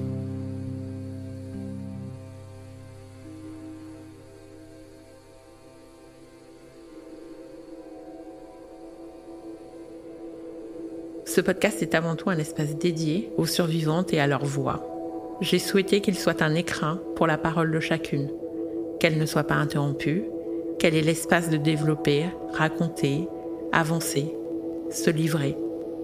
J'avais envie de quelque chose de thérapeutique, à l'écoute de quoi, concerné ou pas, l'on pourrait éprouver, assimiler et ressentir. Pardon, la coupe est un peu sèche à la fin. Euh, et juste avant ce passage, vous, vous racontiez euh, l'invisibilisation de Tara Naber. Moi, je suis partie de ça, en fait. Voilà, euh, et donc qui est cette travailleuse sociale qui a lancé le slogan MeToo et qu'on a complètement invisibilisé une fois que ce MeToo est devenu mondial. Euh, et donc vous parlez de, cette parole euh, des femmes afrodescendantes et, et minorisées qui, qui peinent, euh, qui n'a pas encore toute sa place à la fois dans les livres, vous parlez des livres, je crois que c'est juste avant, mais, mais Qu'est-ce qu'il en est dans les podcasts et, dans, et, dans, et, à la radio? Est-ce que vous pensez qu'en France Alors, moi, je suis arrivée donc, avec Mima Sexenai en 2018 et j'ai galéré pour arriver. Donc le premier, euh, voilà, le, premier podcast euh, porte sur la parole intime de femmes noires. C'est une série de sept entretiens. Et en fait, quand j'ai démarché euh, les, les boîtes de podcast pour pouvoir le faire, les, mes interlocuteurs ne voyaient pas l'intérêt du récit intime des femmes noires en me disant mais enfin Enfin, faites-nous quelque chose sur la discrimination, euh, sur, euh, sur le racisme, etc. Vous êtes fabuleuse. Je suis sûre que vous ferez un truc très bien, hein, machin. Moi, j'ai regardé un peu, genre, euh, c'est-à-dire. et sinon, faites-nous quelque chose sur la stigmatisation dont fait l'objet la sexualité des femmes noires. What the voilà, donc euh, une fois, deux fois, trois fois, la troisième fois, je sais quoi, fuck you, euh, j'y vais. Et donc je l'ai autoproduit et, euh, et je me suis aperçue qu'en fait, ouais, ça ne venait pas à l'esprit des gens que nous étions dotés aussi d'une vie intime, affective et, sexuelle en fait, et parentale et, et, des trucs qui allaient de soi pour tout le monde, sauf nous. et il a fallu que le programme existe euh, pour que effectivement certains de ces interlocuteurs euh, aient euh, voilà la grande élégance de m'appeler en me disant on a fait une connerie. Vraiment on s'excuse. On n'avait pas compris en fait ce que tu étais en train de nous dire et et je tiens à le dire parce que ça aussi c'est possible. Et ça aussi c'est une bonne chose. Moi je je ne pense pas que vous ayez la, science infuse dès le départ. Euh, ces personnes ne pouvaient pas savoir non plus que c'était inhabituel au sein des communautés noires de dire je quand vous étiez une femme et de livrer des récits de cet ordre-là et de ce que ça pouvait avoir un des révolutionnaires et pourquoi ça pouvait rassembler autant d'écoute derrière de la part de celles qui étaient concernées. Et puis un cercle plus large, parce que mine de rien, en fait, on fait partie de vos environnements, on fait partie de vos familles, on fait partie de vos cercles d'amis. Donc il n'y a pas que des personnes noires qui ont écouté ce podcast. Il y a des gens qui sont euh, en rapport avec des personnes noires et qui sont allés écouter ce podcast et qui ont aimé ce qu'ils ont écouté. Donc pour moi, c'était très important de, euh, de, de de montrer, enfin d'illustrer le commun à travers des thématiques aussi banales pour nous tous, en, me disant, bah, pour une fois, pour changer, c'est le récit de celle que vous n'écoutez pas qui va vous renvoyer au vôtre. Et, c'était ça. Moi, je voulais juste pouvoir faire ça.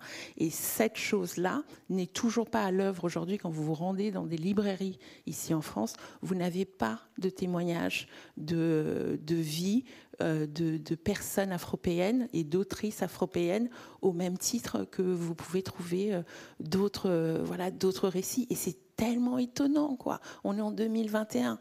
Et, je suis bien placée pour le savoir parce qu'on a, démarché longtemps pour mon ouvrage pour pouvoir y arriver. Et les réponses qu'on a eues de la part de, de certaines maisons d'édition nous ont fait mais tomber du ciel, quoi. Tomber du ciel, littéralement, entre ceux qui vous disent ce que vous devriez écrire parce que vous ressemblez à ce à quoi vous ressemblez, et ceux qui vous disent ah mais non mais euh, les féministes ont déjà beaucoup écrit euh, sur ces sujets-là. Comprenez, les féministes blanches ont déjà beaucoup écrit sur ces sujets-là. Et vous vous êtes juste genre, mais vous êtes sérieux en fait C'est une réponse ça Et vous l'écrivez noir sur blanc dans un mail Et vous êtes, vous êtes frappadingue en fait. Donc euh, bon, bref. donc c'est le journal intime d'une féministe noire paraîtra en mars 2022 aux éditions du Diable Vauvert. Donc ça, c'est fait.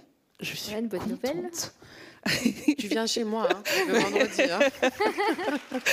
Donc, ça aura été un très long process, mais voilà, c'est fait. Mais tu sais quoi Le Diable Vauvert, c'est une maison d'édition qui n'est pas parisienne, qui est située euh... Ne regarde pas, je suis pas. Non, non, mais, mais tu vois, c'est, c'est, c'est, ça veut dire qu'il a fallu que je quitte le microcosme parisien du truc, euh, je sais pas, je sais pas, il y a un truc chelou qui se passe euh, ici, euh, pour que une éditrice qui, qui, est, qui a 20 ans de métier, qui est renommée dans la profession, elle voit l'intérêt de ce texte-là. Putain, c'est chaud, quoi. Donc, effectivement, je suis passée par le podcast parce que c'était, bah ouais, et j'avais pas de thunes. Donc, euh, c'était, tu vois, c'est, ouais, deux micros, euh, voilà, faire un prêt auprès de l'ADI et produire ton podcast, quoi. J'ai vraiment fait ça bah, à l'ancienne, quoi. Et, euh, mais, vous savez quoi? Bah, Je suis là trois ans plus tard, je suis devant vous et je suis en train de faire ce récit-là. Donc, c'est dommage de se priver de récits de cet ordre-là. Ça nous enrichit tous. Et, et, il faut absolument qu'on veille à, cette variété mm. des expériences et des vécus. Justement, ça va être ma dernière question. J'en ai encore 15, mais on va, passer aux questions du public après. Il nous reste peu de temps. Euh, mais justement, dans le podcast, vous parlez du danger de l'histoire unique, de l'importance de la pluralité des récits. Et c'est une responsabilité énorme bah, pour tous les journalistes euh, qui invitent des personnes en entretien. Voilà. Mais encore plus quand on produit des récits intimes, quand on a des micros. Euh, pour, euh, euh, pour, recueillir ces récits. Et c'est vrai que euh, on dit souvent, oui, le podcast féministe, c'est un cœur formidable de voix féminines. Est-ce qu'on interroge assez ce nous? Qu'est-ce qu'il est, ce nous des, voix féminines dans, le podcast en France? Je me limite à la France. Et est-ce que c'est des questions que vous avez en tête quand, vous choisissez vos, invités, quand, vous, écrivez vos documentaires? Est-ce que ce risque de l'homogénéité des récits euh, nous guette ou pas Est-ce que, euh, est que vous l'avez en tête? Euh, Bien sûr. pour le coup, c'est un truc. à la radio, l'avantage, c'est qu'on a. C'est pas avantage radio par rapport au podcast. Dans le podcast, on a encore plus de liberté, mais c'est plutôt radio par rapport à la télé. À la radio, je suis productrice de mon émission, donc globalement, sauf veto de la direction, j'invite à peu près qui je veux. Donc j'ai toujours fait attention vous citiez Babel sur scène. Euh, c'est l'émission que j'avais jusqu'à je sais plus quand, jusqu'à il y a trois ans, jusqu'à il y a trois ans à peu près. Il y avait énormément de gens autour de la table et donc là je faisais très attention effectivement. De toute façon c'était, alors pour le coup la diversité culturelle je l'avais puisque c'était une émission qui était ouverte sur le monde, donc il y avait des gens qui venaient de, de partout et je faisais très attention à avoir une mixité en, en plateau. Après elle peut jamais être parfaite, jamais. Mais disons que sur une saison on y fait attention. Et aujourd'hui je fais attention parce que moi-même, hein, c'est ce, que, ce que tu dis, on évolue, on apprend, on avance, etc. Arrive MeToo, on parle féminisme, et puis très vite après, on parle féminisme intersectionnel. Et donc je me dis, ah putain, ah oui, effectivement, j'avais pas pensé à ça. Euh, et je me, suis, je me suis mise à, voilà, à écouter, à apprendre, enfin, essayer euh, de d'ouvrir le regard, de me rendre compte que mon regard, effectivement, euh, que j'espérais dépourvu de biais, évidemment qu'il était biaisé, euh, évidemment qu'il fallait l'ouvrir encore. Et maintenant, je fais attention. Alors, je fais pas des quotas, hein, je fais pas des tableaux Excel. Tiens, j'ai eu une invitée noire. Euh, demain, il faut que je prenne une blanche, et après, demain, je prends un trans. C'est pas ça. Mais par contre, oui, régulièrement, je me pose, je fais pouf pouf. Qu'est-ce qu'on a fait depuis le début de l'année? Est-ce qu'on a que des voix? Parce que spontanément, c'est un réflexe c'est un réflexe de le cerveau il est flemmard donc spontanément on va aller vers celui qui nous ressemble donc moi si je fais pas d'effort je vais inviter euh, des filles hétéro blanches de 40 ans puis je vais me faire chier parce que je vais parler avec moi-même en fait donc c'est vrai que c'est un effort qu'il faut faire, mais qui est du coup beaucoup plus intéressant parce que ça vous, ça vous sort vous-même, ça vous sort de vous. Vous, vous connaissez par cœur. Et ça vous oblige aussi à offrir à votre public ce qu'il est en droit d'attendre de vous, c'est-à-dire une pluralité de voix, même si encore une fois, c'est un idéal à atteindre, mais qu'on n'y arrive pas toujours parce qu'on n'arrive pas toujours et tout le temps à se débarrasser de, tous ces biais. Et pardon, mais euh, appartenir en fait à ces populations minorisées ne dispense pas de l'ouverture vers les autres aussi. Hein. L'inclusion, elle est euh, de mise pour tout le monde et on y œuvre tous. Il n'y a pas, voilà, c'est pas un passe-droit non plus, parce que voilà, on peut être aussi euh, porteur de, préjugés euh, quand on appartient aux minorités et avoir des problèmes avec les personnes trans, et avoir des problèmes avec les personnes homosexuelles, avoir des problèmes avec les travailleuses du sexe, avoir des, voilà, ça, ça, ça rend pas, c'est pas un totem d'immunité, hein, transversal. voilà. Merci beaucoup. Euh, vous vouliez un petit mot de la fin ou... non, non, je, me disais aussi que c'était, ça relevait aussi de la responsabilité des, diffuseurs. Oui, et surtout de faire appel à une multiplicité de documentaristes, d'autrices, de journalistes, de, euh, qui viennent toutes aussi de milieux différents, qui aient des vécus différents, parce que nous, de fait, on va avoir tendance euh, à inviter ou à discuter ou à se projeter aussi tout simplement par rapport au sujet, euh, par rapport à notre environnement social et culturel. Et moi, c'est une réflexion que je me suis fait après coup, après justement Tu enfanteras dans la douleur, c'est que je me suis rendu compte que parmi tous les témoignages que j'avais recueillis, bah, effectivement, c'était des femmes blanches, diplômées, c'était voilà quoi, c'est un peu, un peu nous aussi hein, qu'on va interviewer aussi de temps en temps.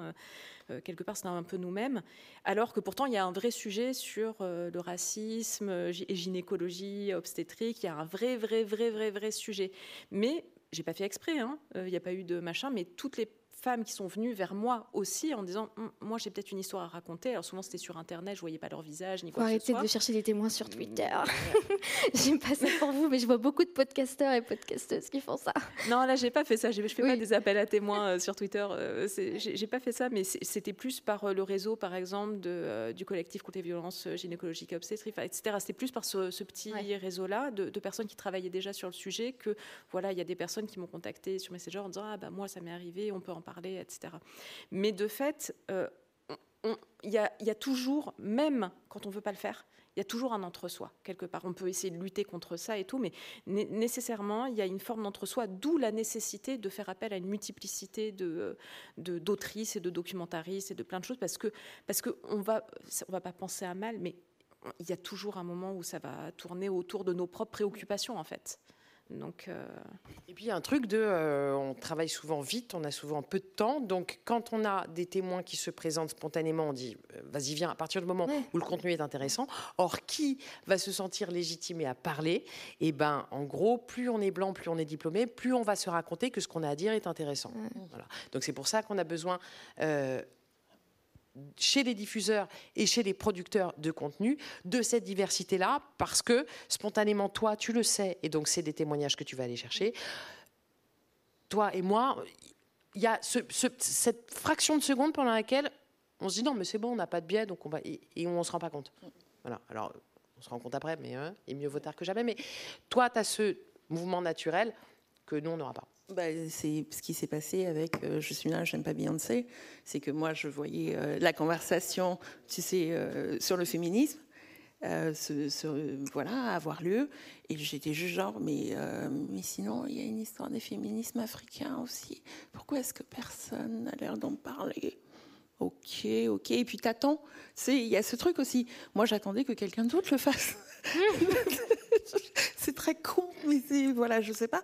J'attendais que quelqu'un d'autre le fasse, et puis à un moment donné, je me suis dit ah bah non, on va falloir le faire parce que là, euh, voilà, euh, bah tu si, si tu mets pas les mains dans le cambouis, le truc il se fera jamais. Ça sert à rien de rester derrière ton, écran ou ton poste ou, tes écouteurs à râler parce que tu trouves qu'on donne toujours la parole même.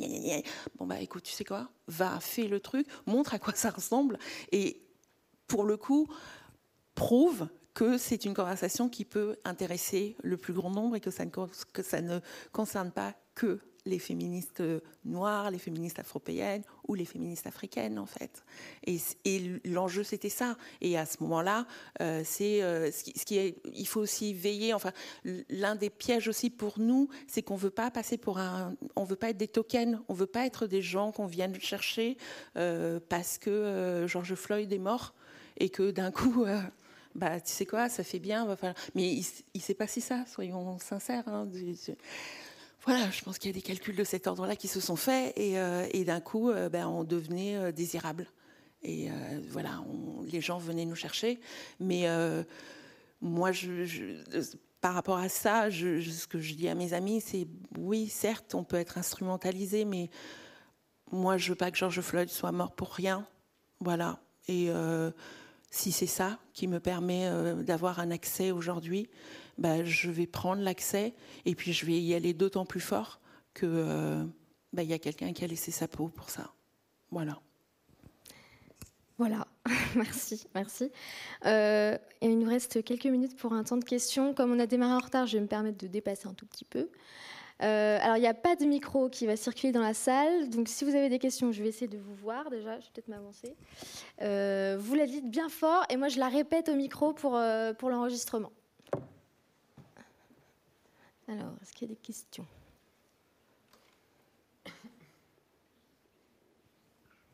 Non C'est pas possible sur un sujet. La première est toujours la plus dure.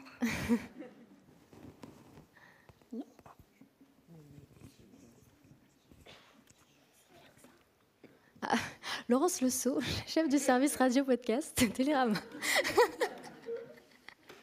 j'en ai une qui euh, concerne vos relations. Euh, que vous, vous connaissez, vous avez déjà échangé. Mais est-ce qu'il y a un réseau Est-ce que euh, de façon informelle Bien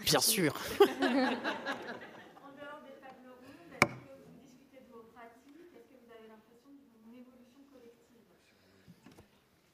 Il y a, y a, un truc, j'étais. Euh, jeudi soir à la fête pour le prix Cosette. Et en fait, c'est des soirées où effectivement, euh, vous allez avoir toutes les casseuses d'ambiance euh, de France. au même endroit. Et ça fait partie des meilleures soirées. Non, en vrai, c'est des soirées dans lesquelles on se sent bien parce qu'on est au repos. C'est-à-dire qu'on n'a pas à expliquer des choses qui sont des évidences. Du coup, je pense qu'on parle de tout sauf de féminisme, parce que du coup, c'est pas, euh, pas un sujet. Ça fait du bien.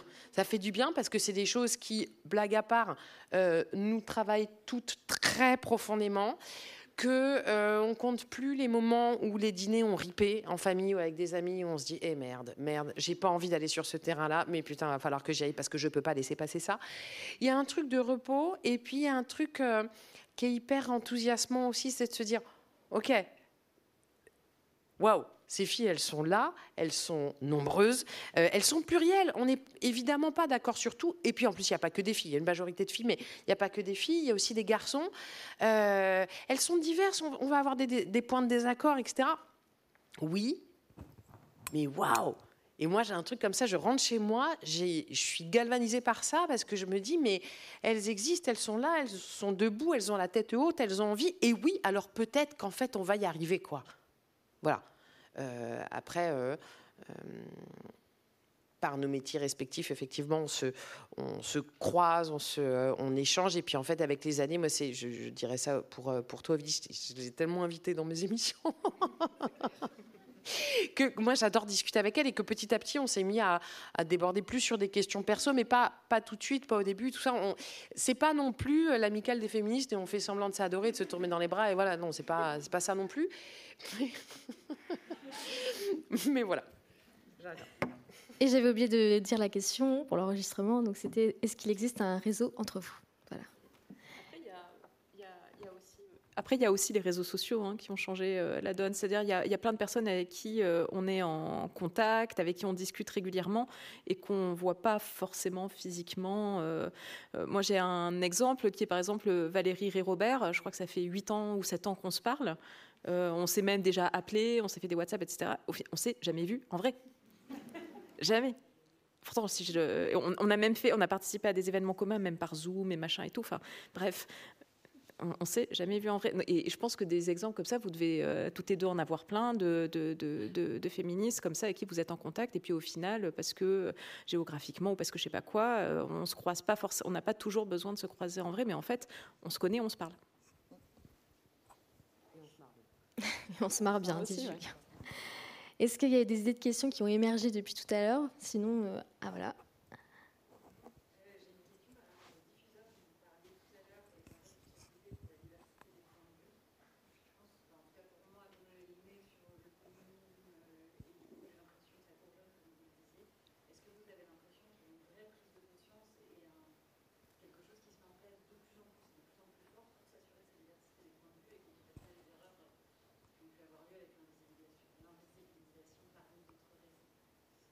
Alors la question...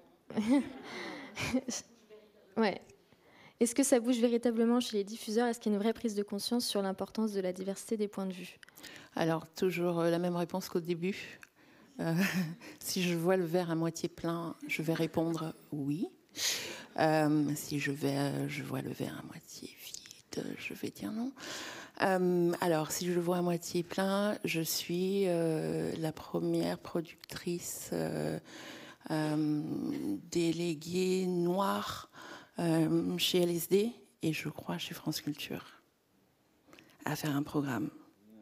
Non, pas chez France Culture. Ah voilà, chez LSD. Et donc ça, c'est c'est c'est top quoi. Voilà. Euh, le verre à moitié vide, c'est J'espère ne pas rester la seule. je voudrais qu'il y ait d'autres gens parce que c'est lourd, en fait, d'un coup, à apporter aussi. Parce que les gens vous. C'est un prétexte un peu pour les gens pour dire Ah oui, mais toi, tu vis pas tout à fait les mêmes trucs que nous. Tu peux pas dire que tu galères parce que tu vois, euh, tu as ça de visibilité et puis tu es là et puis on t'entend ici, etc. Et ça devient un peu un prétexte aussi à a suscité euh, une, euh, une dispense euh, de, la part de certains de, fournir le job en fait. Dire mais de toute façon il y a de la place que pour elle. C'est pas vrai, il n'y a pas de la place que pour moi. Il y a de la place pour tout le monde, mais il y a un moment il faut sortir les doigts du cul, il faut y aller aussi quoi. Donc voilà, moi j'ai été pistonnée par personne. J'ai envoyé mon brief par sur euh, par euh, mail, en fait, le brief de je suis noire, je n'aime pas Beyoncé, et j'ai suivi le process, en fait. Donc, c'est possible. Je n'ai pas, euh, c'est pas, c'est pas des gens euh, qui, ont donné mon nom à France Culture pour que ce soit moi qui travaille. C'est pas des gens qui ont donné mon nom chez Cosette pour que je, fasse cette rubrique du lance-flamme. C'est l'équipe de Cosette qui a proposé mon nom en réunion de rédaction parce qu'elles ont regardé par ailleurs ce que j'avais produit jusque-là. Et pour être vraiment explicite, genre, c'est pas Lorraine Bastide qui m'a fait rentrer chez Cosette. Parce que j'entends circuler cette rumeur-là et elle m'énerve en fait parce qu'elle est humiliante pour moi et euh, elle est vraiment insultante, en fait, pour moi. Donc, on a notre part aussi là-dedans. Et euh, j'appartiens à une communauté dans laquelle on a tendance à pas vouloir euh, avoir un problème quand certains sortent du lot un peu trop. Donc ça aussi, il faut qu'on le soigne. Et ça, c'est de notre responsabilité. C'est pas les diffuseurs. Merci. Ça c'est dit.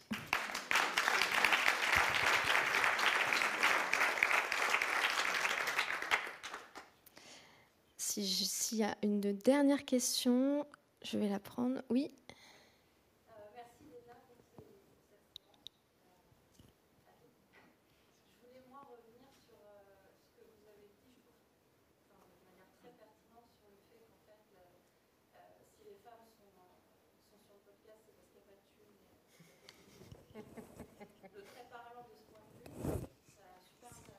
moins vrai pour le doc radio, même si, euh, si on n'a pas des masses non plus, mais, mais, il y en a toujours un peu plus que, que sur le podcast. Mais du coup, j'avais envie de vous demander un petit peu votre. Euh, je ne sais pas si on peut parler de point de vue, d'avis, mais moi, quand je vois qui est derrière euh, les studios de podcast, on parle d'hommes, en l'occurrence. On va les citer, on les connaît. Ouais, ouais. Désolée, ouais, ouais, de vue-là. C'est-à-dire que vous prenez le micro, mais qui décide euh, à un moment donné euh, de mettre un petit peu de thune euh, C'est Julien Neville, c'est Joël. Enfin, je veux dire. Alors c'est une question qui, concerne, le, qui dit qu'en fait, euh, oui, oui, il y, a- plein de contenus féminins et féministes, mais qui, euh, est, euh, est derrière les studios, qui dirigent, qui décident, euh, ce sont des hommes. Et ça me fait penser à une citation que j'avais prévu de, de lire, mais on n'a pas le temps, euh, d'Anthony Vincent dans une interview euh, à Télérama, qui disait bah, au début, euh, donc Anthony Vincent produit Ex- Extimité, le podcast Extimité avec 12 Dibondo. Et il disait, bah, au début, le podcast, ça a été investi par des geeks. Ensuite, il y a eu les femmes, les féministes, les féministes racisées. Bon, et puis maintenant, ça y est, il y a de l'argent qui arrive. Et il y a des mecs qui sortent d'école de commerce qui arrivent. Ah, Je dis pas ça pour résumer euh, tous les hommes qui sont derrière les podcasts, mais euh, voilà. Bref, je vous laisse répondre.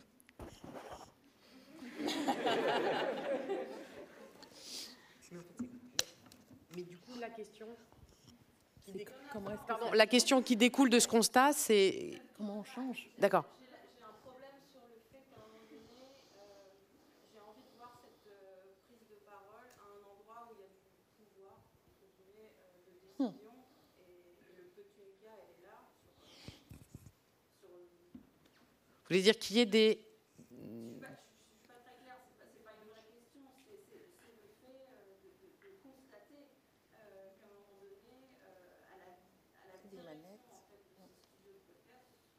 je ne vois que des hommes. Oui, mais le- le- les podcasts sont euh, à l'échelle de, ce qui se- de ce qui se passe. Déjà, il y a, y a des studios de podcasts qui sont tenus par, euh, par des femmes.